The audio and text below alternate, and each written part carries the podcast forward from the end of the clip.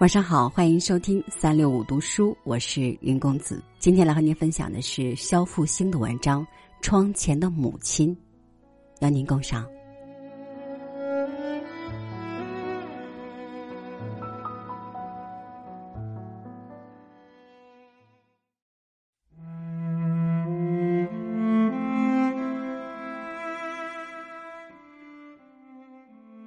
在家里。母亲最爱待的地方，就是窗前。自从搬进楼房，母亲就很少下楼。我们都嘱咐她，她自己也格外注意。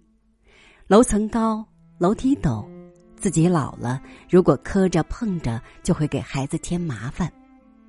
每天我们在家的时候，她和我们一起忙活着做家务，手脚不识闲儿。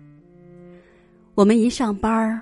孩子一上学，家里就只剩下他一人时，大部分时间他就待在窗前。那时，母亲的房间一张床紧靠着窗子，那扇朝南的窗子很大，几乎占了一面墙。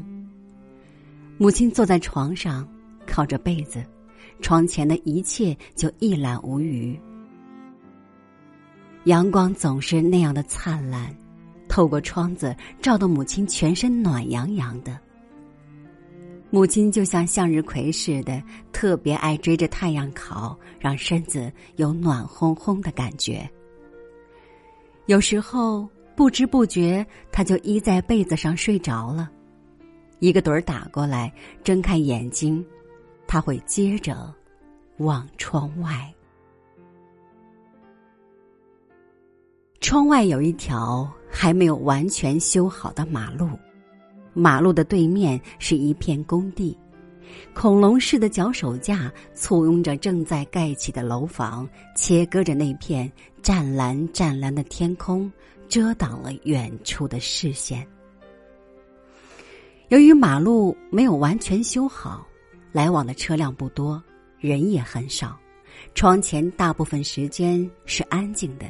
只有太阳在悄悄的移动，从窗子的这边移动到另一边，然后移到窗后面，留给母亲一片阴凉。我们回到家，只要走到楼前，抬头望一下那扇窗子，就能看见母亲的身影。窗子开着的时候，母亲花白的头发会迎风摆动。窗框就像恰到好处的画框。当我们爬上楼梯，还没掏出门钥匙，门已经开了，母亲站在门口。不用说，我们从楼下看见母亲时，母亲也看见我们了。那时候，我们出门永远不怕忘记带房门钥匙。有母亲在窗前守候着，门后面总会有一张温暖的脸庞。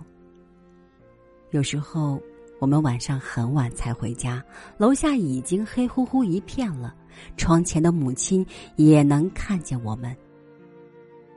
其实母亲早就老眼昏花，不过是凭感觉而已，可她的感觉从来都十拿九稳。他总是那样及时的出现在家门的后面，替我们早早的打开门。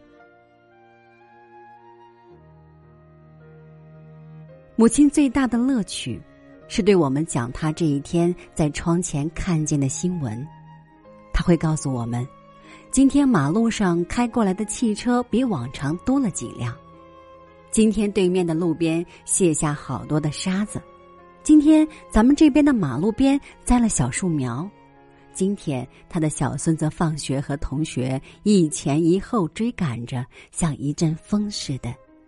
今天还有几只麻雀落在咱家的窗台上。等等等等，都是些平淡无奇的小事，但他有枣一棍子，没枣一棒子的讲起来时津津有味。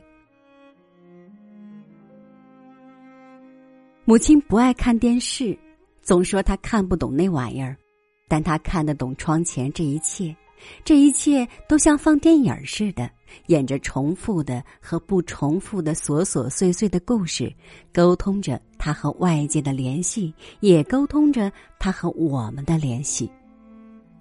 有时候望着窗前的一切，他会生出一些东一榔头西一棒子的联想，大多是些陈年往事。不是过去住平房时的陈芝麻烂谷子，就是沉淀在农村老家时他年轻的回忆。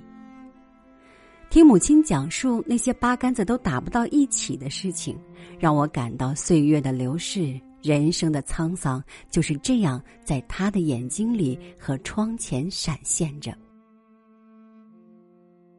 有时候，我偶尔会想。要是把母亲的这些都写下来，那才是真正的意识流呢。母亲在这座新楼里一共住了五年。母亲去世以后，好长一段时间，我出门总是忘记带钥匙，而每一次回家走到楼下的时候，我也总是习惯的望望楼上的那扇窗。可那空荡荡的窗，像是没有画幅的镜框，像是没有了牙齿的瘪嘴。这时，我才明白，那五年里窗前母亲的身影，对我们是多么的珍贵而温馨。才明白，窗前有母亲的回忆，也有我们的回忆。当然，更明白了。只要母亲在家里的窗前，就会有母亲的身影。那是每个家庭里无声却最动人的一幅画。